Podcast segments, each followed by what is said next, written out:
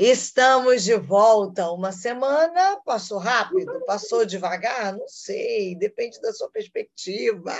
O fato é que para a gente a gente fica com saudade, que a gente fica querendo ouvir o que de novo trará a doutora Esli para a gente, não é, não, doutora Esli? Ai, Marcela, que exagero! Não exagera, não! A gente aqui ó, fica contando as horinhas no ponteiro, no, aqui no podcast Sem Sanidade da Santidade, é verdade. É, contaram aí uma amiga escreveu, disse, não, a gente vai até maratona, a gente fica ouvindo um atrás do outro, porque agora tem tá bastante, tá sabe? Nós estamos é. com muitos podcasts é, Eu gostei gravados. disso aí, dá para maratonar o podcast Sem Sanidade da Santidade. Está pensando o quê? Pega, tá bota um tênis uma... no pé, vai correr e maratona, gente. Oh, tá aí. Né? Então, daqui a pouquinho nós vamos ter que comemorar, fazer festa, porque eu acho que a gente vai fazer um ano. Vamos fazer um ano. É mesmo. Olha como é. passa rápido. Pode, Mas olha que coisa boa. É bom a gente estar tá aqui e bom mesmo a gente ouvir né, aquilo que Deus tem para nós de esclarecimento, porque de fato, cada episódio novo a gente percebe que realmente sem sanidade não dá para ter santidade. E a doutora Esli é mestre em nos levar a pensar. Ela é, a gente vive né, o que a Bíblia nos ensina que o povo perece por falta de conhecimento, e ela traz para a gente conhecimento. Se você for como eu, você fica assim parado pensando, pensando, e a mente fica funcionando. E funcionando está a nossa mente desde o episódio passado, que a gente começou a falar sobre a questão sexual. Né? Semana passada a gente perguntou aqui no podcast, aqui em cima, se você não ouviu, pode ouvir, ou ouvir mais uma vez e ainda compartilhar. A gente falou da importância de falar sobre o sexo. E doutor Esli trouxe o porquê, as razões, até porque tem gente que está falando e não fala com os princípios cristãos, então se a gente uhum. se cala, né? Como é que se vai conhecer a verdade? Eu cheguei a perguntar a Esli se dentro das igrejas a gente tem falado pouco sobre isso, e é para o ambiente da igreja que eu volto agora também, Esli. Ah, se se fala pouco, ou mais ou menos, ou algumas até que falam bem, mas naqueles ambientes eclesiásticos, digamos assim, ou entre amigos cristãos, por que, que pouco se fala uh, de sexo? Quais são as queixas mais comuns que as pessoas chegam para você e dizem assim: ah, não, eu não toco nesse assunto o sexo da minha igreja, mas de jeito nenhum por causa disso. Ou eu não falo com aquele meu amigo crente sobre sexo por causa do que, Sli? Boas perguntas, hein? Você, suas perguntinhas, hein, Marcela? Daqui a pouquinho eu vou ter que te dar um doutorado em perguntas, só para você, de tanta pergunta que você Eu sou a, a, cientista do comum, pergunto sobre tudo, ainda bem que quem responde é você. Olha, eu acho que tem várias queixas. Primeiro, assim, nem todo mundo tem facilidade de falar sobre esse assunto, né? Vamos combinar? Apesar de toda essa liberdade sexual, para não dizer libertinagem sexual, muita gente consegue falar sobre esse assunto, muita gente não. Sabe? Porque, assim, é falar da intimidade, é falar de um assunto que, quem sabe, foi muito reprimido ainda nos dias de hoje, né? Pela família, pela igreja, né? Aí, não falar disso assim, não sei o que mais. Mas eu acho assim, a razão principal, principal pelas quais as pessoas não comentam isso na igreja é porque as pessoas da igreja não sabem guardar segredo. Eita. Verdade. Fala-se. Tá, e às vezes fala em forma de pedido de oração, né? Aí, não. Não, fala que assim, ó, não, aí você fala, né, com alguém, assim, algum líder que não consegue ficar de bico fechado, né? E aí vira tema de reunião de oração. Senhor, abençoe a fulano, abençoe o fulano que estão lidando com seus desejos sexuais, com as suas tentações, com o seu pecado sexual, porque tem disso, tem... Pronto, a igreja toda está sabendo, né? Em nome da oração, todo mundo ficou sabendo. É, assim, a descrição, prudência, confidencialidade, sigilo, né? As pessoas não entendem né, que quando a gente abre essas coisas, a gente expõe a nudez do nosso irmão, da nossa irmã. Tem uma amiga Ila que me ensinou isso, ela falava muito disso. Não, quando a gente abre essa, o segredo do outro, a gente está expondo a nudez do outro. Quem é que quer né, que as pessoas nos vejam peladas emocionalmente. Imagina se Deus fosse falar todos os nossos segredinhos. Meu Imagina, Deus. meu Deus, a gente nunca mais ia poder botar a cara fora de casa, Exatamente. nunca mais sem lugar nenhum, né? Onde é que eu vou com a, com a minha vergonha, né? Por quê? Porque Deus guarda segredos, né? Ele só abre mesmo algumas coisas de vez em quando, quando realmente precisa alguma coisa né, ser lidada. Ser tratada com, por um terceiro, assim, com a ajuda de um terceiro, né? É, mas mesmo assim ele costuma ser muito discreto, a não ser aquela gente muito descancarada que não quer saber nada com o Senhor, às vezes aí ah, expõe publicamente. Mas normalmente o Senhor é muito discreto, ele é muito cavalheiro, ele é muito cuidadoso, né? E esse é o exemplo que nós temos que ter. Ao mesmo tempo que a gente fala, né, tem que saber ouvir. Quem sabe muito mais do que falar é saber ouvir e ficar de bico fechado. Nesse sentido, sabe, Marcela, eu vou te contar uma coisa. Eu, eu aprecio muito né, a postura da Igreja Católica, que tem o confessionário, onde, assim, com todas as coisas diferentes de que os protestantes, os evangélicos, né, muitas vezes os pentecostais pensam, mas eles têm uma regra, assim, se você confessar um negócio desses, o padre tem que guardar aquilo em segredo até o túmulo. Essa é a regra. Né? E eu não sei o que, que acontece com a nossa igreja, né? Não, tem muito pastor que sabe ficar de bico fechado assim, sabe? Eu conheço muito. Sim.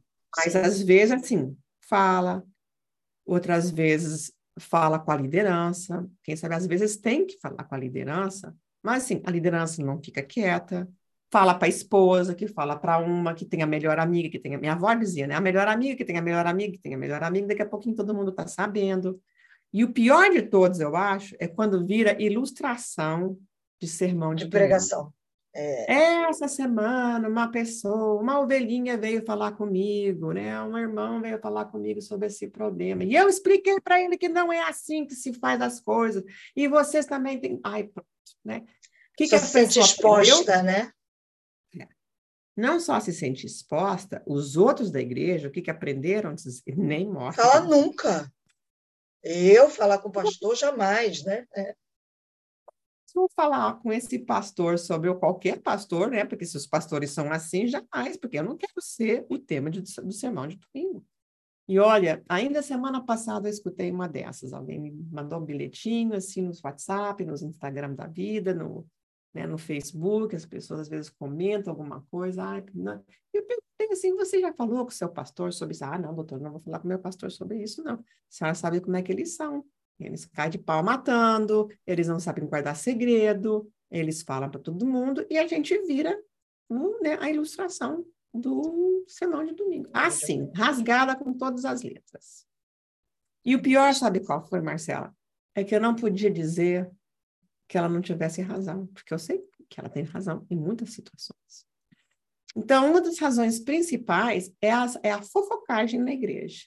E você sabia que a Bíblia está cheia, cheia, né, de admoestação, palavra bem da Bíblia, né? Admoestação Completa.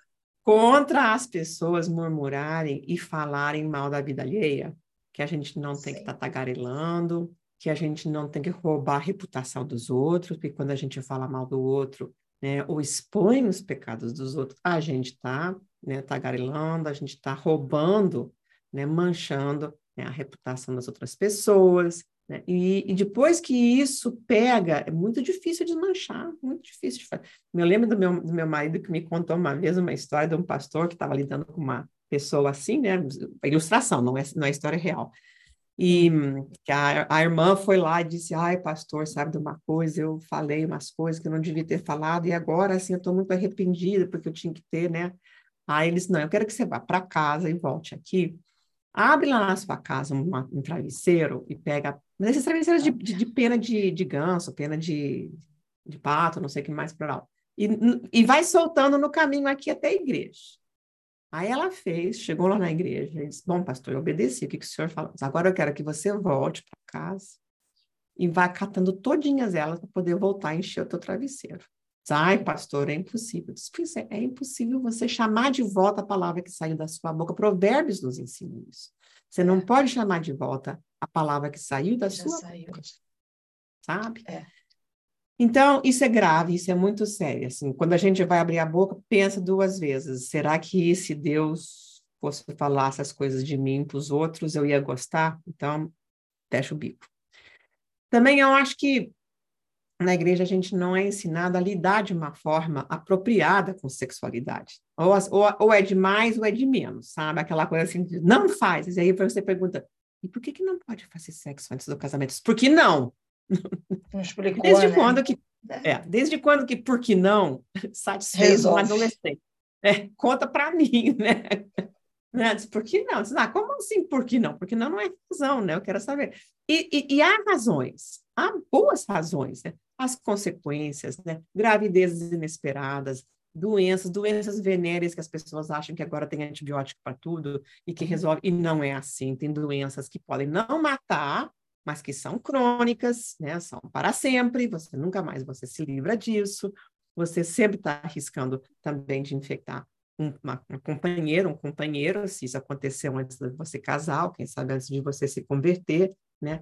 Então, assim, tem muitos riscos, gravidezes inesperadas, né? Fora do contexto que, que Deus planejou, Deus propôs, nunca tem uma solução perfeita. Ou as pessoas fazem abortos escondidos, pessoas, pessoas acham que porque o aborto é ilegal no nosso país, graças a Deus ainda é, graças a Deus, né? Porque é ilegal, que ninguém faz, e a gente sabe que as pessoas fazem as escondidas, que sabe aonde fazer isso, né?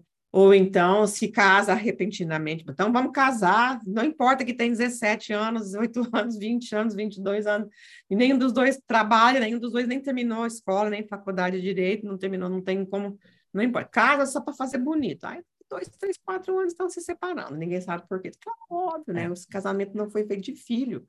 Né? Esse não é o propósito. É também é, é para casar e depois, né? Mas não não não o processo inverso, né? É. A gente falou muito sobre esse tema lá quando a gente de conversou adoção. de adoção, né? Então a gente falou muito desse tema assim também, os riscos e, e outras soluções possíveis, né? Que podem até ser soluções muito muito melhor do que essas, né? Mas todas elas são dos, são, são soluções difíceis, dolorosas a pessoa acaba sabendo coisas, né, que não tem como não saber mais, né? Não é, eu acho que não é à toa que a palavra a, do hebreu, do hebraico que que fala assim sobre sexo, né? então Adão conheceu a Eva, Eva, e ela deu à luz, né? Teve, se engravidou e teve um seu filho. Porque existe um conhecimento a nível carnal, né, da relação sexual, que não tem como você voltar a não ter. É como contar um segredo. Não tem como você não voltar a não saber. Não tem como você desmanchar isso. Deus redime, Deus redime. Ele perdoa, perdoa. Ele resgata, resgata, não há a menor dúvida. Nosso evangelho é um evangelho de esperança. A nossa âncora é uma âncora de esperança.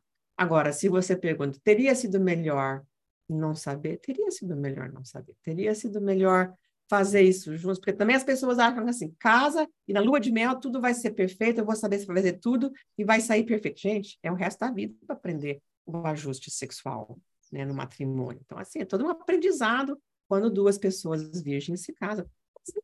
As pessoas já vêm com seus, as suas experiências anteriores, também é todo um outro ajuste, né, porque trazem essas Marcas, né? também é, não só essas experiências e as marcas, de certa forma, trazem essas pessoas para dentro da cama junto com elas, né? Porque quem, quem tem uma relação sexual com alguém que já teve relações, também tem com todas as outras pessoas e suas doenças também, né? As doenças, assim. O pessoal acha assim, não tem isso mais, ou então usa camisinha, perdão, mas usa preservativo e não, e não acontece nada, é, e não é, é assim. E não é, assim. então, a pessoa, só porque passou aquela onda, né, de de AIDS e não sei o que mais para lá, é como que se isso não pensa que está num lugar seguro, né? É, as pessoas continuam, né, pegando doenças, inclusive AIDS, né? Então pode não ser que a pessoa morra como se morria antigamente, mas é uma doença, quem sabe hoje crônica, mas mas é, né? Então a igreja não sabe lidar bem com isso. Eu acho que inclusive nós precisamos abrir mais uh, fóruns onde se pode falar melhor, ensinar melhor, dar mais boa informação, informação apropriada com os nossos valores, ensinar desde criança, né? Porque as crianças são seres sexuais também e elas têm curiosidade, elas têm curiosidade anatômica, elas têm curiosidade de saber como é que as coisas e como elas estão expostas a este mundo que fala disso, elas chegam em casa perguntando um monte de coisa, né? A igreja tem que ser mais intencional, a palavra é essa, é, ser mais isso. intencional nessa mais área. Né? Intencional, né? mais prudente no bom sentido, mais madura, uhum. mais saudável. Dá informação saudável, dá, porque a Bíblia é saudável, ela nos é ensina verdade. a viver de uma forma saudável. Porque senão a Bíblia, assim, as, os líderes acabam lidando com o pecado sexual de uma forma inapropriada. Ou fazem demais, né, expulso da igreja, nunca mais vai poder tomar comunhão, nunca mais vai poder fazer isso, nem fazer aquilo, nunca mais vai poder casar. Ah, perdeu a virgindade, nunca mais. Pre... Ninguém vai casar com você porque né, acabou. Então, fazem demais, especialmente no caso de mulheres, ou fazem de, de menos, especialmente no caso, no caso dos, homens. homens. É 880. Ah, não, mas né? ele já arrependeu, já pediu perdão, então, minha irmã, você tem que aguentar, você tem que fazer as pazes com ele. Não importa que faz três anos que ele está né, com um caso de outra mulher, né, às vezes até dentro da igreja, né? Às é, vezes tem até outra família. Não, minha irmã, ele, ele pediu perdão, você tem que perdoar, você tem que ficar com ele. Hã? Como assim? Como é que é esse negócio? Né? Porque se fosse o contrário, não, a mulher teve um caso três anos assim, marido, ela pediu perdão, ela arrependeu, você tem que ficar com ela dizer, eu não, não fico com mulher assim, não. Então, desculpa assim falar com, as, com essa franqueza toda que, que, me, que me é peculiar, aliás, né? mas, mas eu acho que são algumas das coisas, queixas mais comuns, não são as únicas, mas eu acho que são as mais graves, né, que me ocorrem, assim, nesse papo todo que a gente tem. Então, as coisas a gente vai conversando, porque nosso tempo está acabando, e você fica com as suas perguntas para a semana que vem, tá bom, dona Marcela? Semana que vem eu tenho muito mais perguntas, porque eu ia dizer Ai. que esse papo sobre o sexo e a redenção sexual é muito importante. A gente vai falar sobre isso, sobre essa ação redentora de Deus na vida daqueles. Esli vai, vai trazer isso para a gente. Na próxima semana não perde, não, porque é importante demais. É o equilíbrio de todas as áreas, né, Esli? todas é, as áreas da nossa vida equilibradas para a gente viver de fato essa vida santa que vai revelar o Cristo que habita na gente, é. né? E sexualidade é uma coisa que Deus nos deu, é um dom de Deus. Então ela precisa ser vivida de uma forma boa e saudável. Ela, e plena, é né? É isso. É, e plena, mas naquele jeito. Eu te vejo semana que vem, senão você não já começa com outro é, mais semana que vem, que eu tô cheia de perguntas. Beijo. Tchau, tchau, Marcela. Tchau.